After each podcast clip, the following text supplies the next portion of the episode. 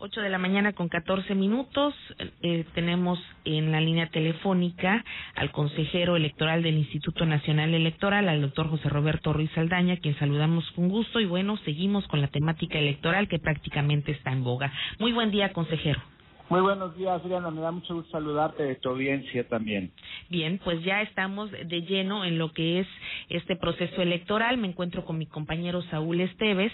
Y bueno, ¿cuáles son los pormenores de esta jornada que en el caso de las precampañas para diputados federales inició desde el, el 23 de diciembre pasado? Sí, con mucho gusto, Adriana, y saludos también a Saúl. Comentarles que estamos eh, en un proceso electoral inédito porque ni siquiera en 2009 que también eh, había elecciones y hubo pandemia de influenza, estuvimos en las condiciones y en la necesidad de repensar nuestras actividades y logísticas. Afortunadamente el proceso electoral va bien, hemos podido estar en tiempo con todas las actividades que eh, va señalando la ley, por ejemplo, el reclutamiento de personas para que funjan como capacitadoras asistentes electorales, es decir, quienes visitan los domicilios de la ciudadanía sorteada para capacitarlas para integrar las mesas directivas de casilla, eh, pudo eh, avanzar eh, bien, ciertamente modificando logísticas de la aplicación del examen que fue el pasado 12 y 13 de diciembre. Nuestros consejos locales y distritales a lo largo del país ya están instalados, son los lugares donde en su momento la actividad más significativa pues es ya declarar a las personas ganadoras a partir de eh, la integración total de los resultados y bueno eh, en Ciudad de México hemos estado muy pendientes de las distintas necesidades de realización de las elecciones a lo largo del país, porque todo depende de los semáforos en los que se esté en cada estado.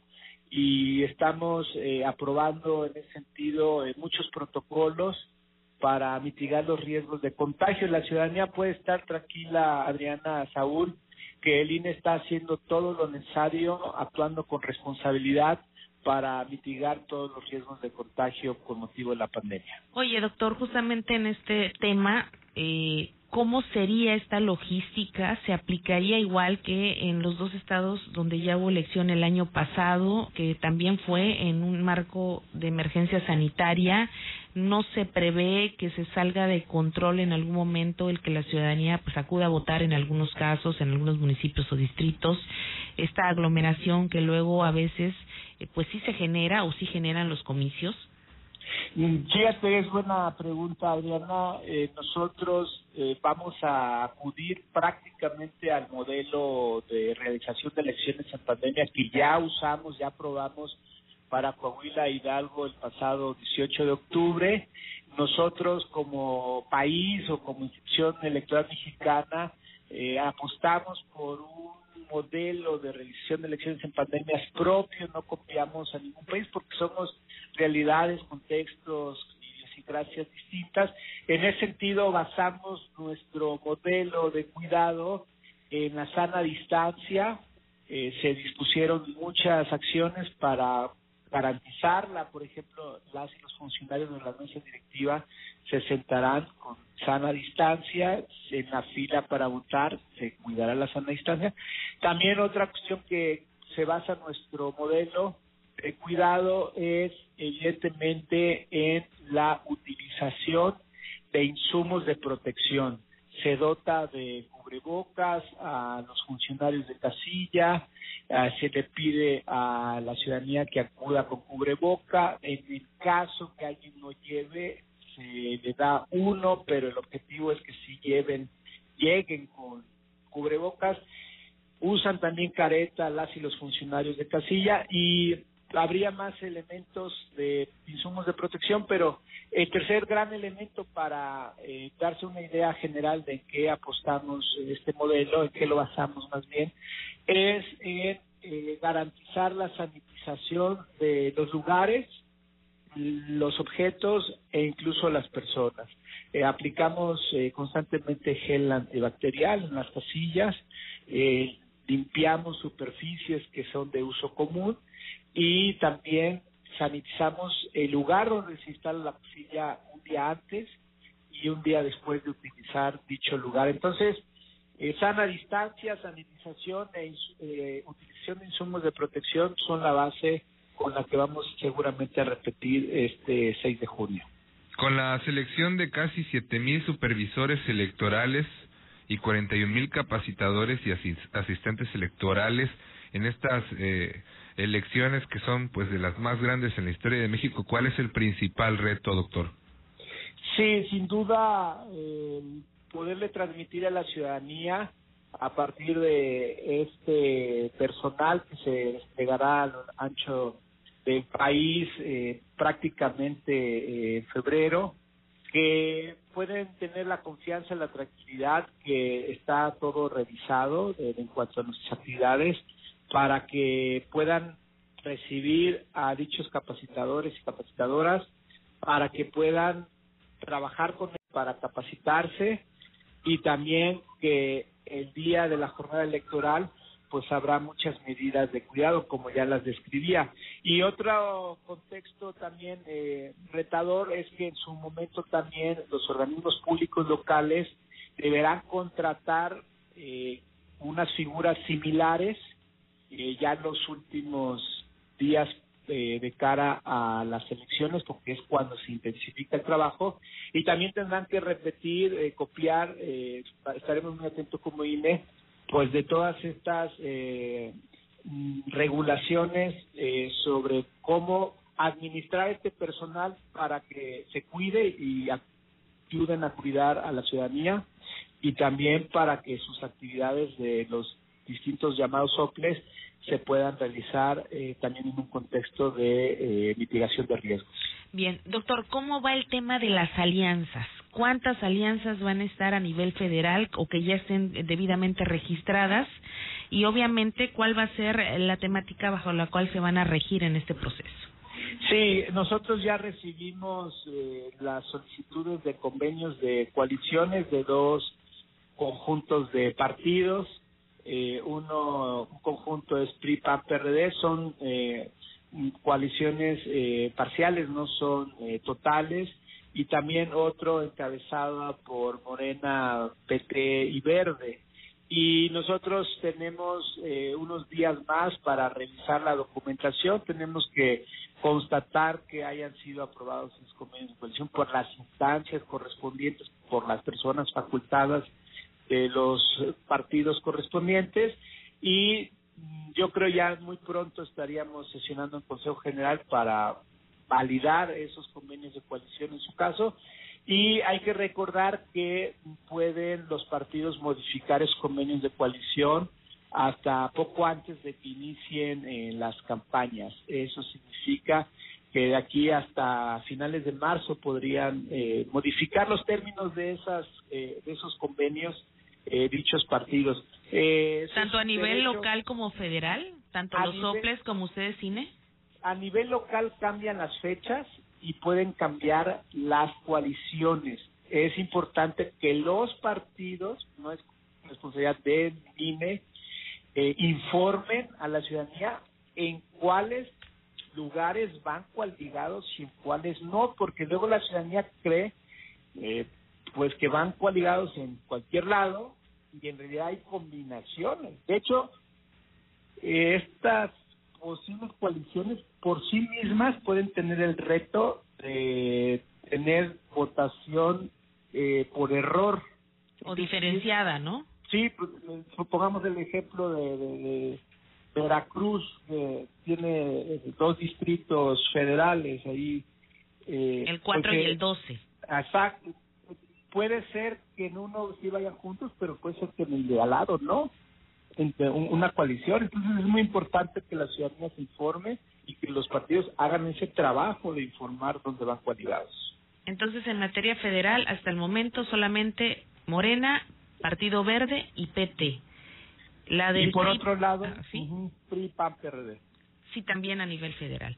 Ok, ahora, los partidos nuevos que ustedes tienen registrados a nivel federal, que será la misma dinámica, pero a través de los soples a nivel local, no pueden hacer alianza. Eso también es importante que lo sepa la ciudadanía. Así es, la ley les exige que la primera ocasión en que participen los partidos nuevos no pueden ir eh, coaligados, tienen que demostrar por sí mismos eh, su fuerza.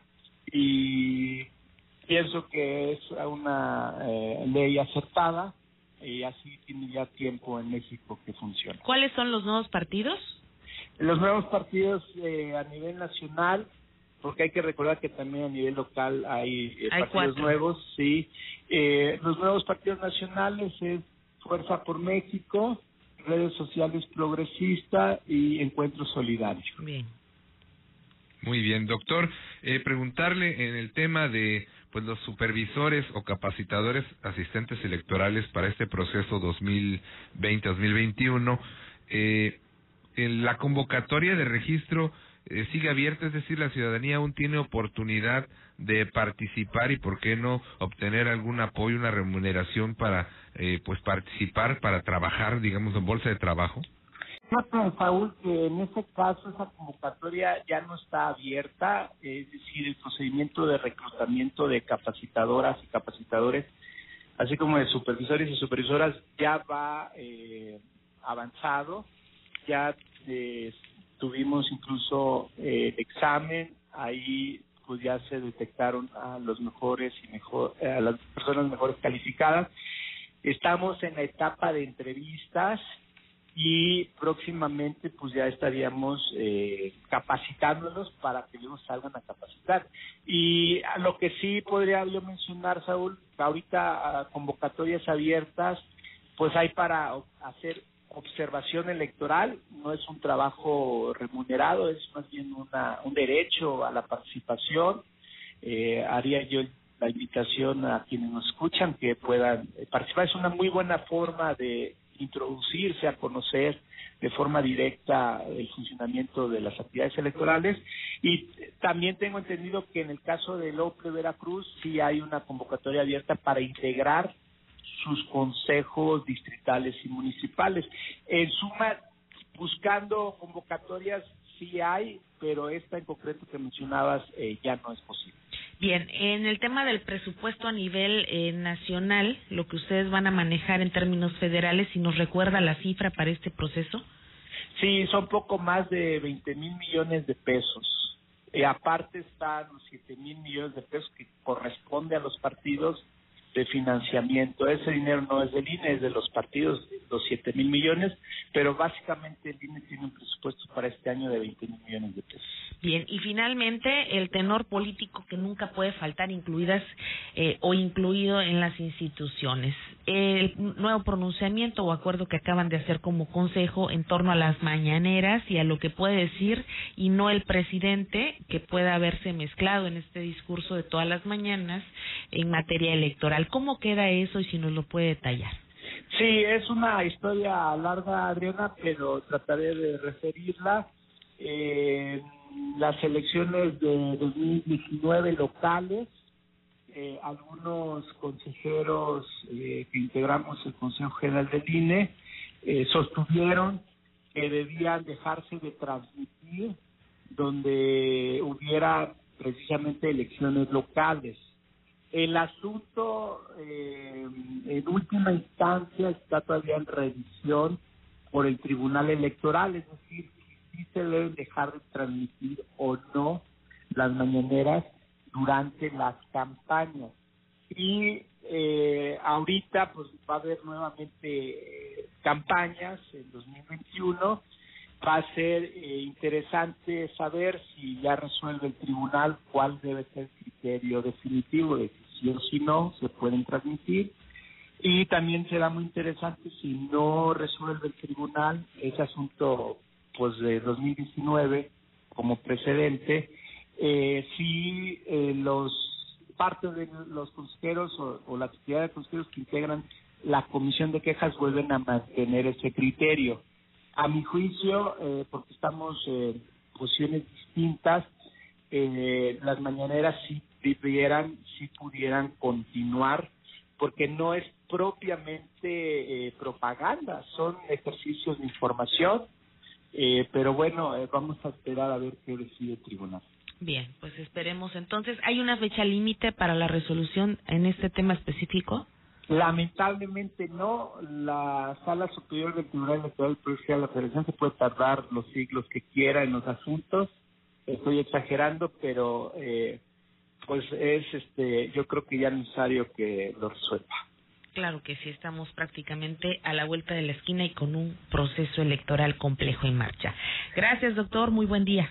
Muy buenos días a ustedes. Gusto saludar. Buenos días, doctor Roberto Ruiz Aldaña, consejero nacional del INE, con estos temas. Vaya que si hay temas de qué hablar con estas próximas elecciones.